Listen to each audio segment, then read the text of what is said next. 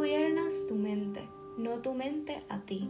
Érase una vez un estudiante de Zen que se lamentaba de que no podía meditar, ya que sus pensamientos se lo impedían.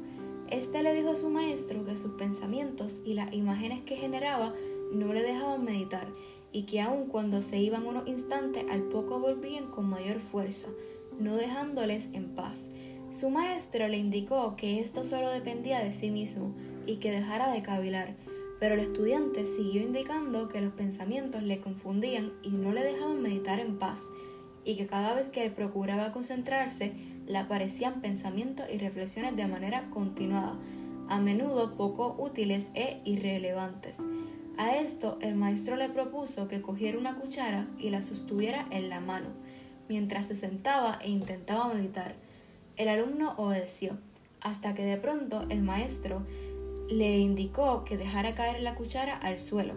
Miró a su maestro, confuso, y éste le preguntó que quién agarraba la cuchara, si era la cuchara o la cuchara a él.